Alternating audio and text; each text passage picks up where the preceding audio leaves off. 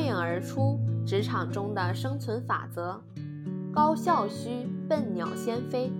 常言道，笨鸟先飞。人们在处理一些事情的时候，最好能具备高机动性，也就是说，你的行动要比别人预测的还要早，做好万全准备，再全力以赴地完成它。很多人都了解机动性的重要性，但却没有多少人能够真正去实践。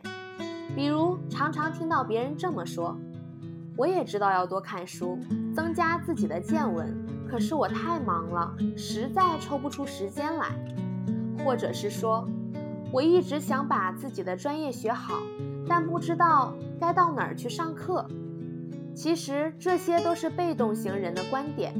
一个主动型的人，他会想办法挤出时间来看他想看的书，学他想学的东西，而不会先替自己找好借口再来逃避。而这类人也是人们所说的“笨鸟先飞”。这就是说，要提高自己的效率，就必须努力克服自己的惰性。既然你的反应比较慢，那就让你时刻呈现在一种奔跑的状态中。这是一种很有效的方法，因为一旦你的进度比别人超前了，而且还能保持在领先的位置，你就会产生一种成就感，总想要一直跑在别人前面。当然，这样的代价就是当别人在休息时，你也不能松懈，要不断的努力。